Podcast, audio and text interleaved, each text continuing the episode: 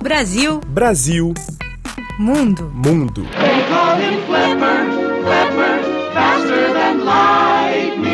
Aos oito anos de idade, Cíntia Coutinho foi pela primeira vez a um parque aquático. Aquele momento despertou na brasileira o sonho de trabalhar com golfinhos, baleias orca e outros animais. Ela decidiu então estudar biologia marinha para chegar à meta. Também percebeu que precisaria morar fora do Brasil para trabalhar com o que sempre quis. Ainda na faculdade, ela preparou o terreno para consolidar a almejada carreira. Cíntia conta como construiu a trajetória profissional. Sempre tive esse sonho de trabalhar com golfinho. Começar a carreira foi bem difícil, né? Porque quando eu cheguei aqui nos Estados Unidos, eu fiz um estágio aqui, né? É, nem estágio, né? Como se fosse um trabalho voluntário no, no zoológico. E finalmente, aí entrei como estagiária no aquário. Vida de estagiária, né? Que nem no Brasil não é fácil, mas aqui é bem diferente, sabe? Aqui o estagiário. É nem o estagiário, até o treinador, né? A gente é responsável por tudo. O estagiário basicamente lava, limpa, prepara peixe só, né? Vai lá fora, vê os golfinhos um pouquinho, mas eu consegui uma posição é, como treinadora. Comecei como a, a treinadora aprendiz, né? Porque são vários é, níveis, né, de treinadora. Então, de treinadora aprendiz para assistente, de assistente para treinadora. Depois você vira senior, né? Aí tem senior one, senior two e você vai indo. Então, foi assim que eu comecei a minha carreira. É no Miami Sea Aquarium, um dos parques aquáticos mais visitados de Miami, nos Estados Unidos, que Cynthia trabalha. Lá ela vive seu sonho de infância, mas reconhece que o cotidiano como treinadora é exigente e a dedicação praticamente integral. Que ninguém sabe que a gente tem que estar lá 24 horas por dia quando nasce um bebê. A gente não tem feriado, não, não tem sábado e domingo, a gente não tem Natal, Ano Novo, a gente tem que trabalhar. Então, as pessoas não sabem disso. As pessoas não sabem que é, se eu tenho um bicho doente, mesmo tendo a minha filha, tem dias que eu tenho que trabalhar de madrugada. Tem dias que eu trabalho 16 horas por dia. E as pessoas que estão do lado de fora, elas não sabem disso.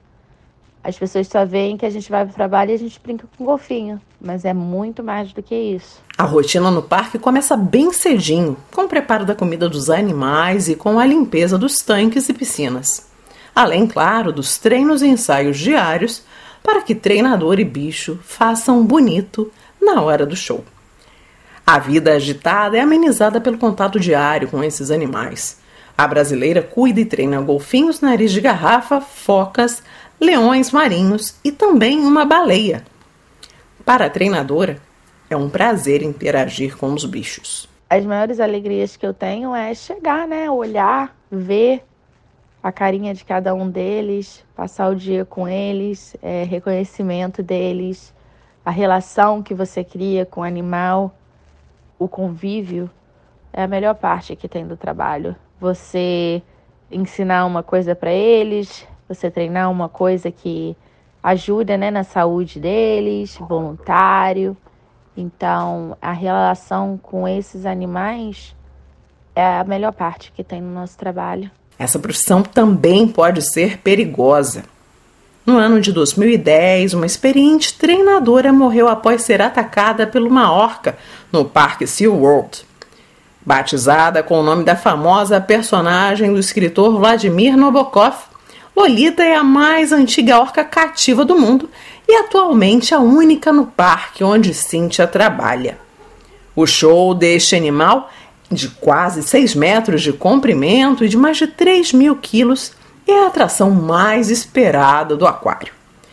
Mesmo lidando cotidianamente com o super predador, como é o caso de Lolita, Cynthia garante não ter medo. Não, lá no meu aquário nunca aconteceu nenhum acidente, não. Claro, trabalhando com animal, né? É, tudo sempre é imprevisível, mas os treinadores são bem treinados, a gente conhece os animais muito bem. Mas é como eu digo, né?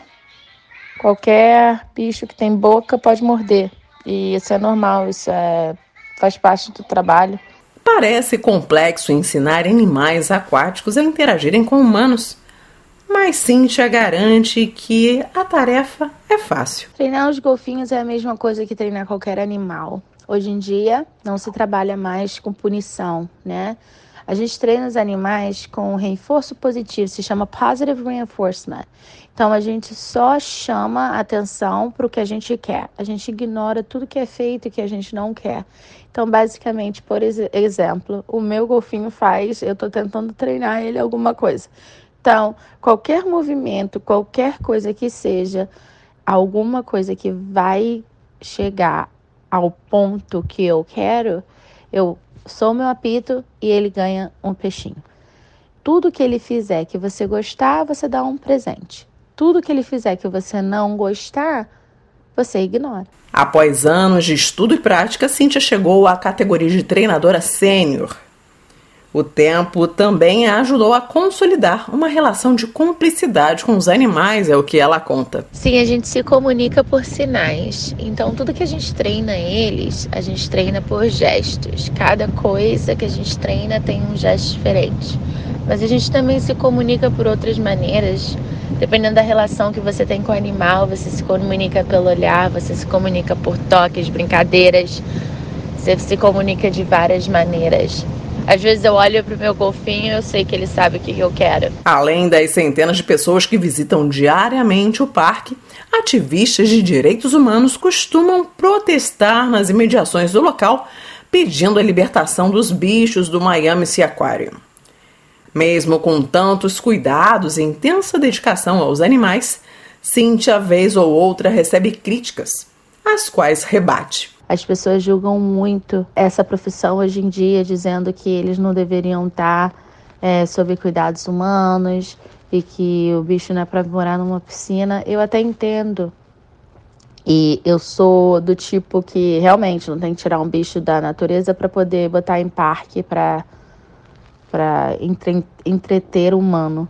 Mas esses animais são todos nascidos lá é o que eu digo para todo mundo. Eles não saberiam viver na natureza, são é o que eles sabem, né? Aquilo ali é o que eles sabem. A interação humana é o que eles sabem. Eles procuram atenção humana, eles são é, é totalmente diferentes de animais que estão na natureza. E para falar a verdade, né, lá na natureza também as coisas não estão muito bem. E eu acho que tendo esses animais para o público ajuda na preservação. Você só cuida o que você conhece. Você não cuida do que você não conhece. Então, tendo a oportunidade de conhecer esses animais, eu acho fundamental para é, a gente poder proteger a natureza, né? Para a RFI Brasil, Eliana Jorge.